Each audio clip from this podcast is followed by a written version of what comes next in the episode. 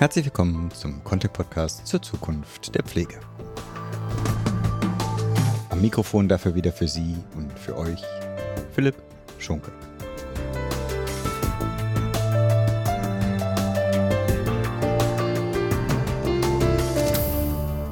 Erlauben Sie mir und erlaubt mir zu Beginn dieser Episode einen Dank auszusprechen an die Person, ohne deren redaktionelle Vorarbeiten und organisatorischen Vorarbeiten diese Episoden schwerlich realisiert werden würden. Mein Dank daher an Marie Kramp. Marie, herzlichen Dank für deine Unterstützung. Dieser Podcast lebt tatsächlich durch deine Arbeit. Herzlichen Dank. Nun aber zum Kern dieser Episode heute habe ich gleich drei ExpertInnen der Kontext zum Thema Tariftreue zu Gast. Am 30. April 2022 läuft so der Stand zum Aufnahmedatum, also heute ist der 29. März 2022, die Mitteilungsfrist für tarifähnliche Entlohnung in der Pflege aus, nachdem dieser Termin ja schon mehrfach verschoben wurde. Bislang hat die Tariftreue, die mit dem Gesundheitsversorgungsweiterentwicklungsgesetz GVWG beschlossen wurde, vor allem bei den Pflegeanbietern für Unruhe gesorgt, die ihre Mitarbeitenden bislang eben noch nicht nach Tarif vergütet hatten, weil diese natürlich durch das Gesetz konkret zum Handeln aufgefordert sind. Aber auch Anbieter, die bereits tariflich entlohnen sollten sich, so zumindest die Überzeugung meiner ExpertInnen, nicht auf der Tatsache ausruhen, dass sie rein rechtlich auf der sicheren Seite sind. Denn mit einer Angleichung der Löhne, wie gesagt, so die These meiner Expertin, der Löhne von privaten und frei gemeinnützigen Trägern ist auch dieser Attraktivitätsfaktor im Wettbewerb nicht mehr das ausschlaggebende Alleinstellungsmerkmal, um sich eben abzuheben. Was ist also auch für diese Anbieter jetzt zu tun und welche Bedeutung und auch Chance hat die Tariftreue auch und gerade für die Arbeitgeber, die bislang vielleicht glaubten, das Gesetz würde sie gar nicht aktiv fordern? Damit aber genug meiner Vorrede und für Sie und für euch zum Gespräch mit Katharina Neumann, Marc Dobberstein und Martin Merkel.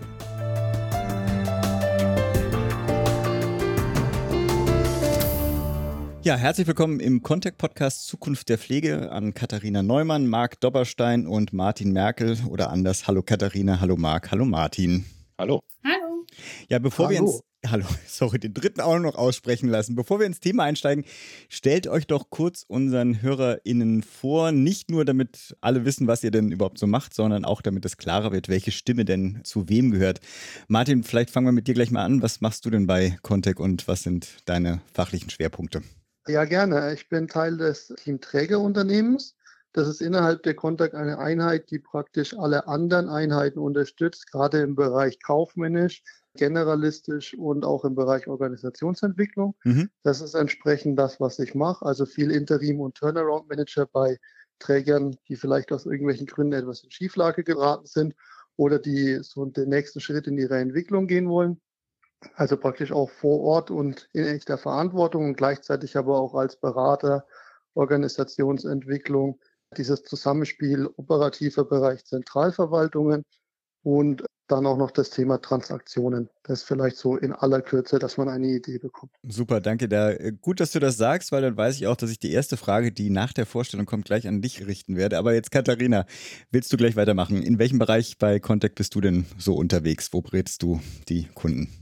Ja, ich bin Personal- und Innovationsberaterin bei der Contec im Beratungsfeld Personalmanagement und Entwicklung, äh, von Haus aus Psychologin und jetzt seit ein bisschen über zwei Jahren bei der Contec. Und in diesem Beratungsfeld beraten wir Träger zu allen Fragestellungen rund um das Thema Personal und äh, vermehrt in der letzten Zeit eben auch in Beratungsprojekten zum Thema Personalmarketing, weil sich Träger vermehrt auf den Weg machen, sich in Sachen Arbeitgebermarke attraktiv und zukunftsfähig aufzustellen, hm. damit Gewinnung und Bindung erfolgreich klappen.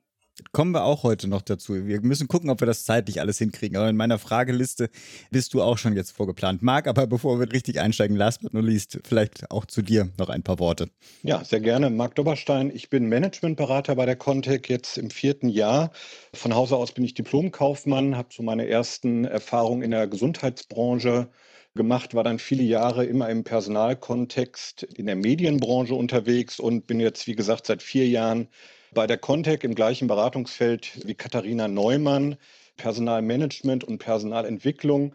Also neben dem Thema Arbeitgebermarke sind wir momentan auch ganz stark im Bereich HR-Transformation unterwegs. Das heißt, wir schauen uns eigentlich an, wie sieht die Personalarbeit in der Sozialwirtschaft aus. Wir haben da jüngst auch eine Studie zugemacht, um einfach mal zu erfahren, wie sieht Personalarbeit heute aus, aber wo geht es auch hin, wo mhm. müssen Entwicklungen stattfinden. Und von daher beraten wir auch sehr stark im Kontext HR-Transformation. Ich weiß nicht, wie wir das alles heute einbacken. Ich versuche ein umfassendes Bild zu machen, aber fangen wir erstmal bei den Basics an. In dem einleitenden Text hatte ich auch ein bisschen was zu der aktuellen Lage gesagt und ich hatte auch gesagt, Martin, dass ich dich zuerst rannehmen werde mit einem wirtschaftlichen Hintergrund dein Eindruck zu den Trägern, die du berätst, gerade zwischen Leuten, die sozusagen tarifähnliche Vergütungen noch umstellen müssen. Hast du das Gefühl, die sind gut vorbereitet? Sind noch viele Fragen offen, die dir gestellt werden? Oder anders, wie ist so durchschnittlich die To-Do-Liste bei denen? Wie umfassend? Ja, also die To-Do-Liste ist groß. Und wie du sagst, die Träger, die praktisch erstmal durch die Reform einen akuten Handlungsbedarf haben, also die, die praktisch ja auch qua Gesetz was tun müssen, um tariflich oder an einen Tarif angebunden mhm. in Zukunft zu vergüten, die wissen diese To-Dos. Also das ist ja das Nummer eins Thema, was die vor Ort beschäftigt. Das wird auch über die ganzen Verbände, in denen die jeweils organisiert sind, eingespielt. Auch wir als Beratungsfirma und ja auch andere Beratungsfirmen machen da ganz viel, so dass ich meinen würde, dieser erste konkrete Schritt, der ist tatsächlich eigentlich mehr oder weniger gut aufgestellt mhm. und die Firmen und die Träger haben das alle zunächst mal gut auf dem Schirm. Ja. So gut, wie man eben halt auf dem Schirm haben kann, wie diese kurzfristige Entwicklung ist, die sich ja auch immer mal wieder ändert vom Zeitplan. Aber da sind die allermeisten erstmal mit Priorität unterwegs. Dass beide sozusagen eine To-Do-Liste haben, war ja klar, aber gleichzeitig soll ja heute sozusagen der, der Schwerpunkt auf diejenigen auch gelegt werden, wo bereits Mitarbeitende tariflich vergütet werden. Kannst du es trotzdem kurz nochmal einordnen? Betrifft das Gesetz diese überhaupt? Die haben ja quasi schon alles erledigt. Und was bedeutet dann dieses GVWG, was ich jetzt nicht ausspreche, weil ich immer darüber stolper, auch für konfessionelle Träger? Ähm, genau, also das ist ja ein bisschen das, auf was wir uns heute auch in dem Podcast konzentrieren wollen, wo dann auch Marco und Katharina im Konkreten ganz viel dazu sagen können. Die grundsätzliche Bearbeitungspflicht, die jetzt diese Umstellung bedeutet, mhm. die haben, ist bei den konfessionellen oder bei den kommunalen Trägern und so erstmal nicht konkret da. Es gab eine Meldepflicht, wo man praktisch einmal offenlegen musste, wie sind wir bisher organisiert, was bedeutet das bei uns. Die ist aber schon erledigt sozusagen und hat auch im Normalfall, wenn man seine Personalzahlen beisammen hat als Träger, mhm. nicht so viel Aufwand bedeutet. Die Sachen, die sich daraus ergeben für die ganze Branche, das sind die, die ja alle betreffen und da können die, die bisher nach Tarif bezahlen, diese Ressource die ihnen jetzt praktisch sozusagen übrig ist, weil sie sich mit dem akuten Handlungsbedarf nicht beschäftigen müssen, hm, okay. ähm, dafür nutzen, um hier schon mal einen Vorsprung vielleicht möglicherweise sich zu erarbeiten. Okay. Hm, Katharina, da kommen wir gleich zu dem Thema, was ich bei dir verortet hatte. Und zwar noch mit so einem Wort. Durch die Tariforientierungspflicht aller Pflegeanbieter verliert ja einer der Vorteile der meisten frei gemeinnützigen Träger im Wettbewerb um Pflegekräfte doch an Relevanz. Ihr seid ja, oder du gehörst ja zu dem Expertinnen-Team, wenn es um die Arbeitgeberattraktivität geht. Was heißt das denn jetzt für die Einrichtung? Das heißt vor allem für alle äh, Pflegeeinrichtungen, dass Vergütung kein Alleinstellungsmerkmal mehr sein wird. Und daher kann ich mich da äh, Martin anschließen. Man sollte jetzt den Zeitpunkt als äh, schon tarifgebundener Anbieter nicht verpassen, um sich hier als attraktiver Arbeitgeber aufzustellen.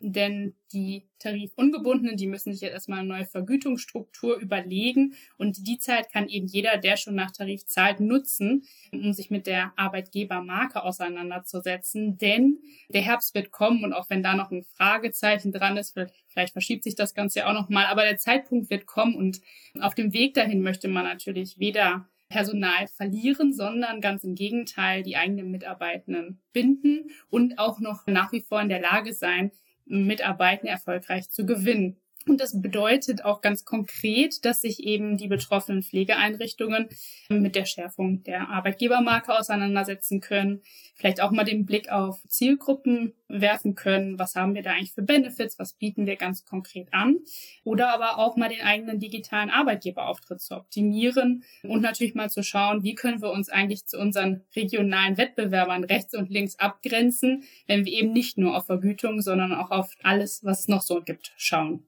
Das ist eine ganze Menge.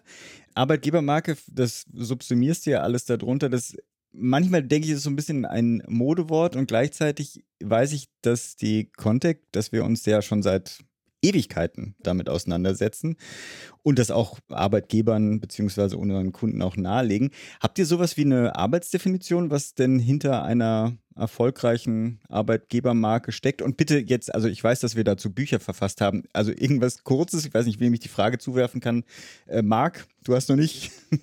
Okay, ich, ich probiere es mal. Es wird jetzt natürlich ein bisschen theoretisch, da gehört einfach eine Definition an die Stelle. Und also wenn wir über Arbeitgebermarkenentwicklung sprechen, dann ist das wirklich ja, eher eine identitätsbasierte, intern wie extern wirksame Entwicklung und Positionierung eines Unternehmens als sowohl glaubwürdiger und gleichzeitig auch attraktiver Arbeitgeber. Mhm. Das ist jetzt erstmal so ein theoretisches Konstrukt, aber das ist genau das, womit sich die Unternehmen jetzt eigentlich beschäftigen müssen. Also es ist tatsächlich so, größere Player in dem Markt konnten sich bislang eigentlich ganz gut so auf ihre Gesamtmarke berufen, konnten sich teilweise auch in ihrem Tarifwerk ausruhen, weil sie immer zu denen gezählt haben, die eigentlich, ich sag mal, marktüblich mhm. überdurchschnittlich gut gezahlt haben. Aber das ändert sich jetzt so ein bisschen. Das heißt, da ist jetzt die Zeit gekommen, sich wirklich nicht nur mit der Arbeitgebermarke, sondern mit seinem gesamten Personalthema zukunftsfähig aufzustellen. Das bedeutet wirklich, ich muss innere Strukturen verändern, ich muss ein neues Geschäftsmodell für meine Personalarbeit finden, ich muss im gleichen Zuge meine Arbeitgebermarke schärfen und herausarbeiten. Ich hatte es ja am Anfang angesprochen, da spielt auch das Thema HR-Transformation mit rein. Und da gehört dann auch die Beschäftigung mit der Arbeitgeber oder einige sagen dann auch dementsprechend Dienstgebermarke dazu. Und um es nochmal kurz zu sagen, wir reden über das Thema Personalmarketing. Mhm. Das ist im Prinzip eine endlose Reise. Da muss ich also permanent dafür sorgen, da am Ball zu bleiben. Und ich muss vor allen Dingen ja, die Strukturen innerhalb der Organisation so aufbauen, dass ich das Thema kontinuierlich und professionell bearbeiten kann. Ja, und da ist noch ein bisschen Luft nach oben im Moment, aber da unterstützen wir als Contact natürlich immer gerne. Genau, ich weiß nicht, ob das auch allen klar ist. Es ist halt nicht nur die Vermarktung der bestehenden Strukturen nach außen, sondern durchaus auch die Veränderung der Strukturen. Sozusagen, dass man authentisch auch im, im Wettbewerb sich präsentieren kann. Aber wie arbeitet man denn mögliche Alleinstellungs- und Optimierungspotenziale überhaupt heraus? Ja, dafür braucht es natürlich erstmal eine wirklich saubere Analyse. Ich muss mich damit beschäftigen, wie sieht es denn eigentlich mit meiner eigenen digitalen digitalen Präsenz aus? Wie sieht meine Homepage aus? Wie sind meine Aktivitäten in Richtung Social Media? Haben wir saubere Kennzahlen? Um das bewerten zu können. Aber um mich überhaupt einordnen zu können, muss ich natürlich auch um mich herum einmal meinen Wettbewerb betrachten. Ohne diesen Wettbewerbsvergleich kann ich gar keine Alleinstellungsmerkmale herausarbeiten. Ich brauche den Wettbewerb, um mich sozusagen zu vergleichen. Und dazu gehört es natürlich auch mal zu schauen, wie bin ich eigentlich sichtbar bei Google? Wie bin ich überhaupt auffindbar? Mhm. Wie finden mich eigentlich Bewerber? Also es sind ganz viele Themen, an die ich da eigentlich ran muss. Und ja, die Arbeitgebermarke ist immer etwas, etwas, was da mitschwingt und Dabei darf man natürlich nicht vergessen, das gute alte Thema Kommunikation, das muss sowohl nach innen an die mhm. eigenen Mitarbeiter funktionieren, aber genauso dann muss ich das, was ich da erarbeitet habe, die Alleinstellungsmerkmale, Katharina hat es gerade angesprochen, ich brauche die Benefits im Idealfall als Alleinstellungsmerkmale, damit ich da wirklich auch nach außen gut kommunizieren kann und dann vielleicht auch mal ganz andere Zielgruppen ansprechen kann als in den letzten Jahren. Ich muss auch über Quereinsteiger nachdenken, ich muss auch über ehemalige Mitarbeitende nachdenken nachdenken, die ich vielleicht wieder zurückholen will in meine Organisation. Also da passiert gerade echt eine ganze Menge. Hm. Ja, neben der Tariffrage ist ja auch, also das ist ja ein Blick auf die gesamte Branche immer ein großes Problem, überhaupt um Berufseinsteiger auch schon zu gewinnen, ist ja auch schon die Frage der Arbeitsbedingungen. Katharina, wo sollen denn Betreiber jetzt vor allem hinschauen, wenn halt die Vergütung jetzt nicht mehr das ausschlaggebende Alleinstellungsmerkmal ist? Ja, also wir haben schon viele Träger gehabt, die auf uns zugekommen sind, damit wir sie eben im Personalmarketing begleiten können.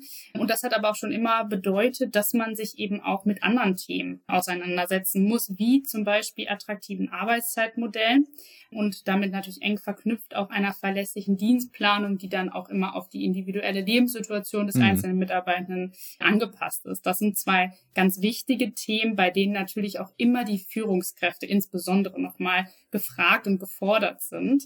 Auch auf die sollte man schauen, denn sie sind natürlich da in einer relevanten Rolle, nämlich als MultiplikatorInnen der mhm. Arbeitgebermarke sind sie da natürlich immer zu beachten.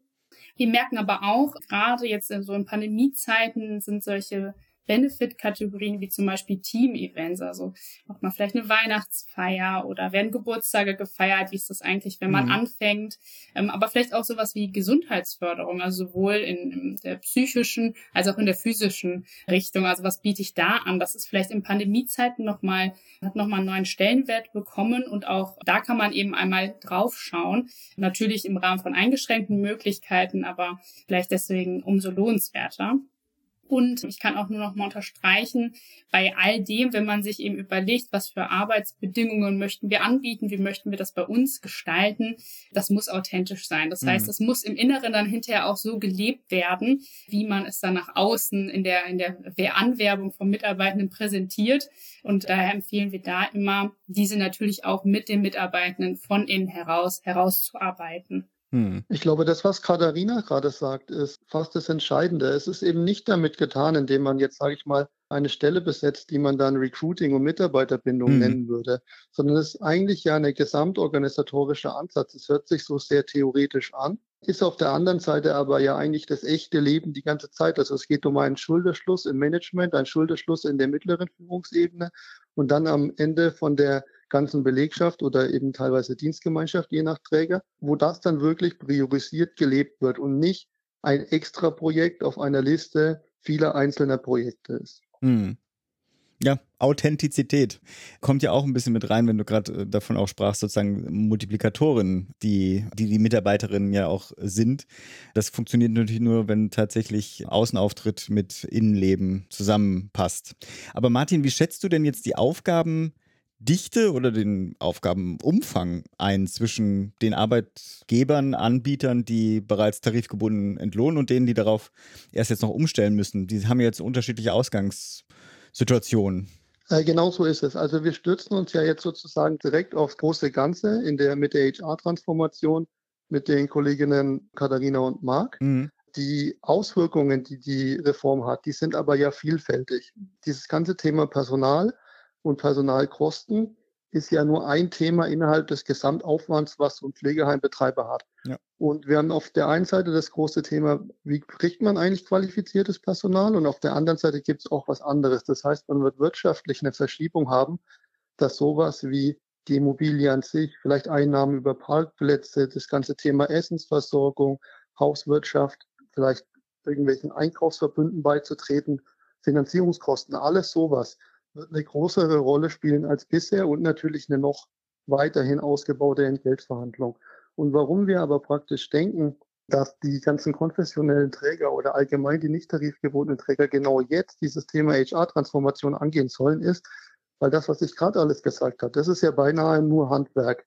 Das müssen alle machen. Mhm. Aber wenn man das nicht nur als Gefühl macht, sondern sich auch die Rotgangstudie durchliest, was ist eigentlich die Zukunft, wo ja wissenschaftlich basiert auch mal diese ganzen Bauchgefühle, die alle haben, evaluiert wurden, dann sieht man ja, die entscheidende Größe ist die Gesamtzufriedenheit der Mitarbeitenden im Operativen, so eine eigene Wirksamkeit und die Arbeitsbedingungen. Und ich glaube, dass oft dieses Thema Vergütung, das ist natürlich ein wichtiger Baustein, der ist aber durch diese ganzen Tarif, der wird jetzt mehr darüber gesprochen. Früher hat man immer gesagt, über Geld spricht man nicht. Wir sprechen alle nur noch über das Geld, weil es ja angeglichen wird. Und dadurch, weil es ja praktisch zu einem Nullsummenspiel wird, geht es jetzt immer mehr um alle anderen Themen, nämlich genau das, was alles in der Rotgangstudie steht.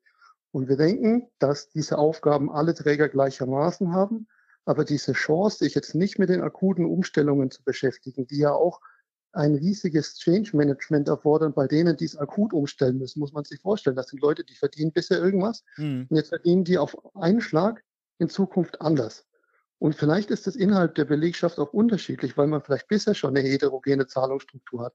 Und das beschäftigt die Träger, die umstellen müssen, akut sehr sozusagen. Und wenn man diese Energie, die die Träger dafür aufwenden müssen, bei den Trägern, die es nicht aufwenden müssen, dafür nutzt, sich jetzt auf diese zwei, drei anderen Themen und vor allem auf mhm. dieses äh, Thema HR-Transformation zu stützen, benutzen, dann ist es eine Riesenchance, hier auch einen Vorteil, der nachhaltig auf Dauer wirkt, zu erreichen. Das sind ja dann doch schon umfassende ja, Aufgaben, die jetzt, also die To-Do-Liste, die wir am Anfang angesprochen haben, ist ja dann doch schon äh, nicht unerheblich. Was heißt das denn oder was wären denn sozusagen auf der To-Do-Liste die ersten drei Prios, die abgearbeitet werden sollten? Ja. Marc, vielleicht du, genau. Gute Frage, ja. Also Sie müssen natürlich jetzt erstmal schauen, wie Sie mit diesen Ergebnissen, die Sie jetzt aus dieser Einreichungsphase bekommen haben, umgehen, wie Sie sich verhalten wollen. Das ist praktisch so das erste To-Do und dann gilt es eigentlich relativ schnell, möglichst zeitgleich den Blick nach vorne zu richten und dann auch zu erkennen, wir reden hier nicht nur über Zahlen, sondern wir reden tatsächlich über das, was Martin gerade so gut beschrieben hat, über das, wie präsentiere ich mich am Markt, wie stelle ich mich als Arbeitgeber attraktiv auf, weil das werde ich nicht von heute auf morgen machen können, sondern das braucht eine Vorlaufzeit, da muss man sauber analysieren. Damit sollte man spätestens jetzt starten damit man dann vorbereitet, im, spätestens im Herbst zum 1.9., da mache ich auch noch mal ein kleines Fragezeichen dran, ob dieser Termin gehalten werden kann, ob man dann tatsächlich so aufgestellt unterwegs ist, dass man im Wettbewerb gut agieren kann. Okay.